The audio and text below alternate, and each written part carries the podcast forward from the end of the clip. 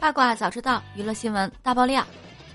二零零三年，梅艳芳因病去世，在她葬礼上，八十多岁的母亲秦美金开心的像个孩子，哥哥也看不出伤心之态。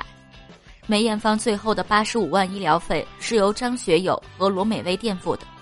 四天后，母亲就因为女儿的亿万财产继承问题，把尸骨未寒的梅艳芳告上法庭。